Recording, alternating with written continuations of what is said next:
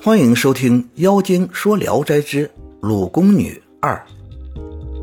三年后，张生的大儿子张正、二儿子张明相继高中。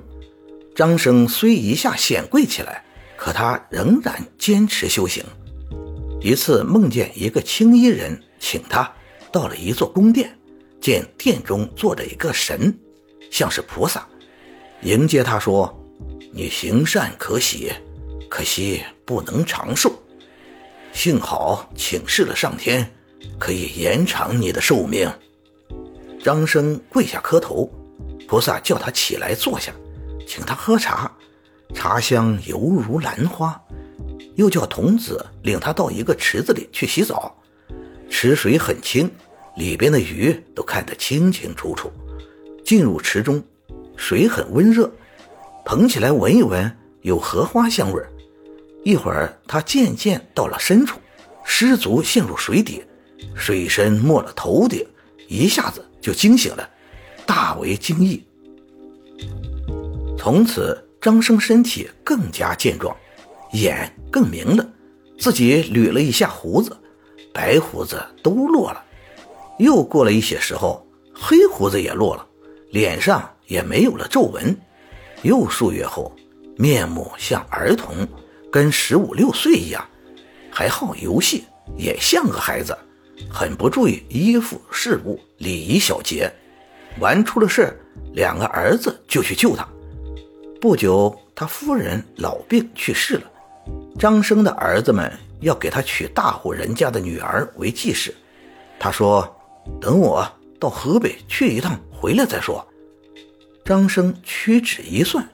已经到了与鲁宫女约定相会的时候了，便命人备马率仆人到了河北。一打听，果然有个卢户部。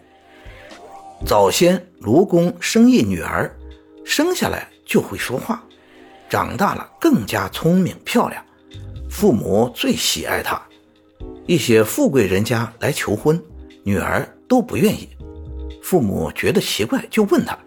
女儿详细说了生前的姻缘，大家给她算了算时间，大笑着说：“傻丫头，张郎现在已年过半百了，人事变迁，怕他尸骨都烂了，就是还活着，也老掉牙了。”女儿不听，还是等着。母亲见她决心不动摇，与卢公计谋，叫看门的不要通报客人。等过了约期，他就会绝望了。果然，不长时间，张生就来访问，看门的不给他通报，张生不得已回到旅店，心里又不痛快，又没有办法，就去郊外散心，也借此机会暗暗打听女子的消息。脱生后的陆宫女以为张生赴约，终日哭泣，也不吃东西。母亲对他说：“张生不来，一定是去世了；就是活着，违背了盟约，错也不在你。”女子也不说话，终日躺在床上。卢公很忧心，也想知道张生到底是个什么样的人，于是托辞郊游，正好遇到张生，一见是个少年，十分惊讶，相互谈了几句话。见张生风流潇洒，卢公很喜欢，便邀他到了家里去。张生刚想问话，卢公忽然立起，叫客人等一下，自己匆匆进内房，告诉了女儿。女儿很高兴，自己奋力起床，出来一看，见长得不太像张生，就哭着回房了，埋怨父亲诓他。卢公极力表明这个人就是张生。女儿也不说话，只是哭。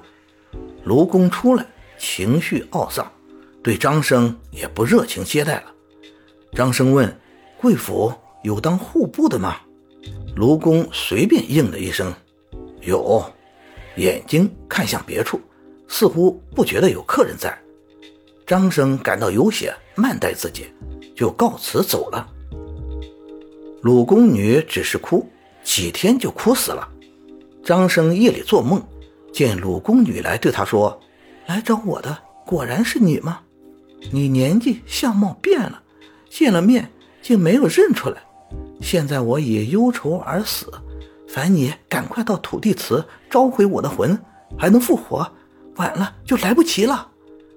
张生醒来，急忙去叫卢户部的门，果然他女儿已经死了两天了。张生悲痛欲绝，进屋吊唁一番，把梦中的事告诉了卢公。卢公听从了他的话，急忙去土地祠召回了女儿的魂，又掀开被子，抚摸着女儿的尸体，一面叫女儿的名字，一面祷告。不多时，便听到女儿喉咙里咯咯的响，见她朱唇一张，吐出一块冰块一样的痰，渐渐呻吟起来。卢公高兴得不得了。敬请张生客厅就坐，命人摆上酒宴，细问张生门第，才知道他家是巨族大户，越发高兴，于是选择良辰吉日，命女儿与张生成了亲。张生在卢公府住了半个月，便带着妻子回家，卢公亲自护送女儿，并在张府住了半年才回家。张生夫妇住在一起，真像小两口一样。很多人认为鲁宫女的儿媳是她婆婆，因为她儿媳都近四十的人了。卢公回家后，过了一年就死了，儿子很小，被豪强人家欺侮，家产几乎都被霸占了。张生夫妇就把他接了来养着，成了一家人。感谢您的收听。您的支持是我持续创作的最大动力。如果喜欢，请关注订阅。朋友们，我们下期再见。